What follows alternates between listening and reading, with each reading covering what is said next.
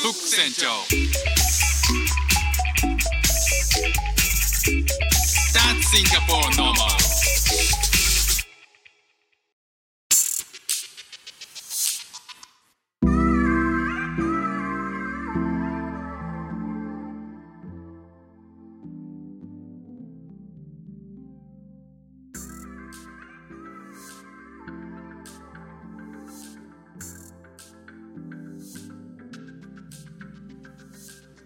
子育ての話で最近あの読んだ本で「冒険の書 AI 時代のアンラーニング」っていう本があるんですよね。で書いた方が孫正義さんっていうソフトバンクの孫泰蔵さんの弟のさんなんですけども、まあ、この方がですね書いた本で、えー、と非常に興味深く読んだんで、えーまたそれはそれで、えー、とお話ししたいなと思うんですけどなんかその方があのポストしてた SNS でポストしてたのがあの経済学者のマルクス・ガブリエルじゃない経済学者じゃないや、えー、と哲学者のマルクス・ガブリエル氏が、えーインタビューを受けてる動画だったんですよね。でえー、とその中で子供に道徳を教えるべきですかっていうあのインタビュアーが竹下隆一郎さんっていうピボットのあの執行役員の方なんですけど、まあ、その方が、えー尋ねていたんですよね子供に道徳を教えるべきですかと。でその話のでにか対して、えーガブリエル氏が大人が子供から学ぶべきでしょう。例えば幼児は人種差別をしないということが科科学的に立証されています。子どもたちに倫理観や合理的な考え方を教える必要があると同時に大人が子どもに意見を大人が子どもの意見に耳を傾ける必要がある。子どもは大人が知識を授ける相手ではありませんと。でさらにその質問で、えー、とそれに対してまたさらに質問でどうすれば子どもから学べるでしょうということに対して彼ははっきりと子どもの視点を取り入れ完全な大人として扱うことです。子どもが示してくれることを真剣に受け止める必要があります。子どもは幼稚だと決めつけるのをやめてきちんとした人間として扱うのです。忘れがちですが子どもは最も知的な人間ですと。いうことをおっしゃってたんですよね。であのこれすごく感銘を受けてというか、えー心のどっかではあそういったことを意識しなきゃなって子供にはそれだけの可能性があるんだろうだあるんだからっていうふうに僕も思ってはいたんですけど、えーこういったこ言葉で、えーこういうことを聞くとはあそうだよなっていうことを改めて考えさせられますよね。あの子供って子供の頃にすごい速いスピードで、えー言語を覚えていったりするその知力っていうのは本当に実はすごくてその、えー一人の人間っていうのをお子供だからとか幼児だからと幼稚だからということであまりこうあの子供の意見っていうのを真摯に聞いてないっていうのはガブリエルさんは社会全体がそうなってるっていう話をされているんですけど確かに日常生活において僕がそれをあそうだったなっていう日常生活においてもそうだなっていうどうしても親が、えー自分が考えるこうあるべきだとか、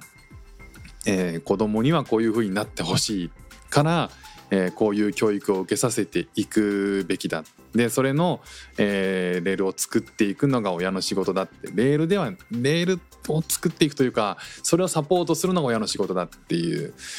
うことを考えるあまり子供がどういうことを発想して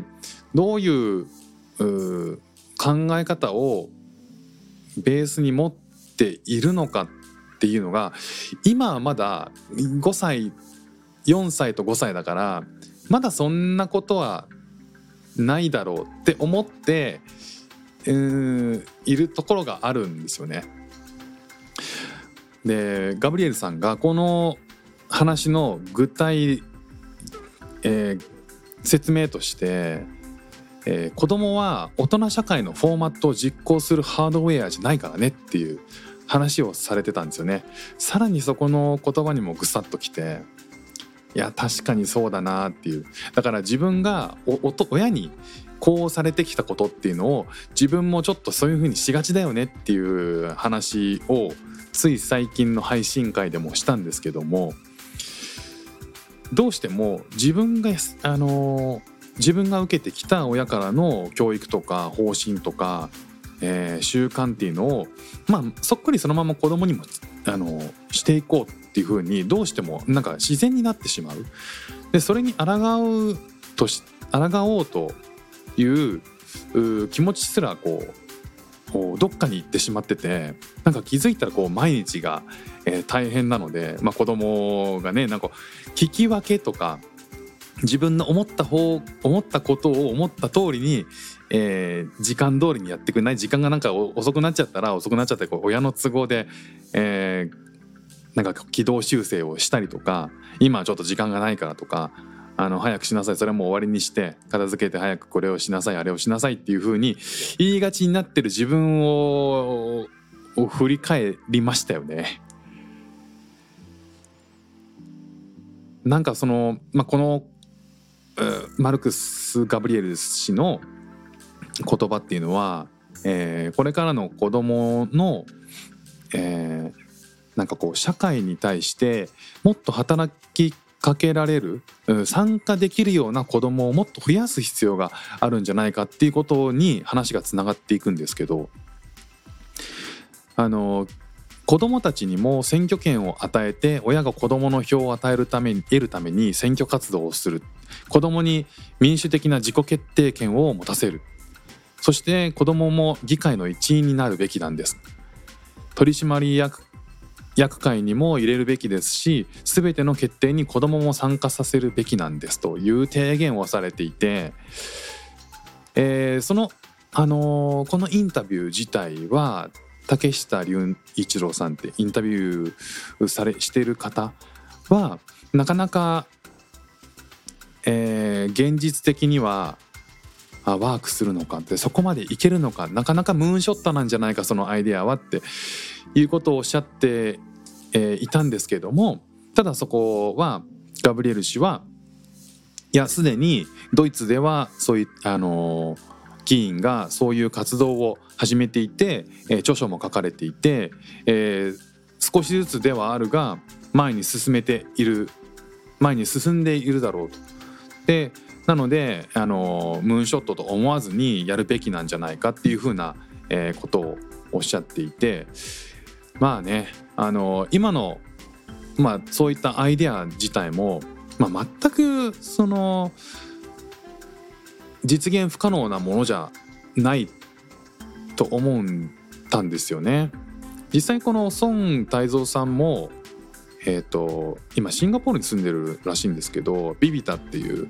自由でクリエイティブな遊び場学び場を子どもたちと一緒に作る活動をしているらしいんですけどであの「冒険の書」っていう最初に紹介した書籍の中でもあの子どもの差別こそ人類最後の差別だと思うっていうことを書かれていてこの、え孫泰造さんとガブリエル氏が、まあ、の通底している部分っていうのは、まあ、子どもの可能性にもっと目を向けるべきだっていうことなんですよね。まあ、こうやあのこういった話を聞くにつけ、えー自分がこれだけ子どもに対して接点をねあの持って接しているので、まあ、主婦としてねまあそういうことに関しては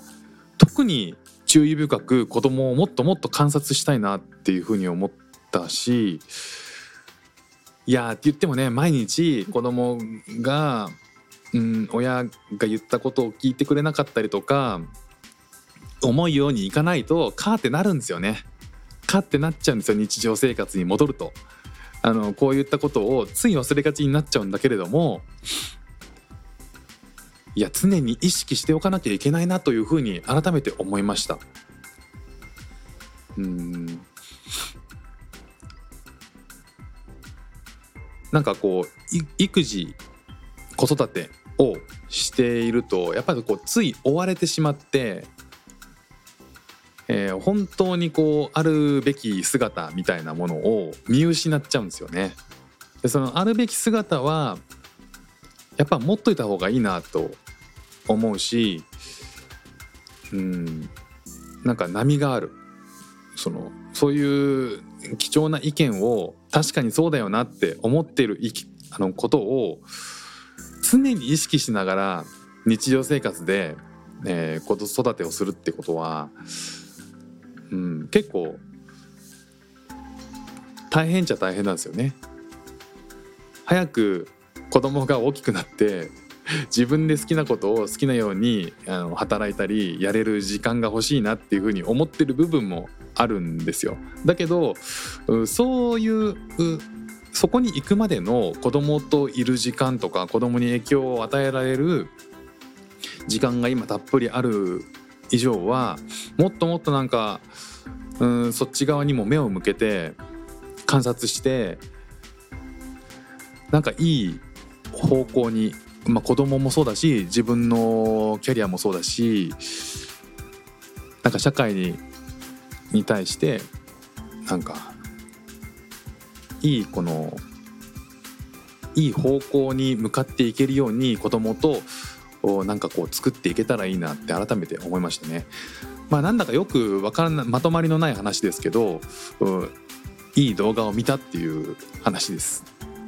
ということで今日も聞いていただきましてありがとうございました。フック船長でした。じゃあまたね。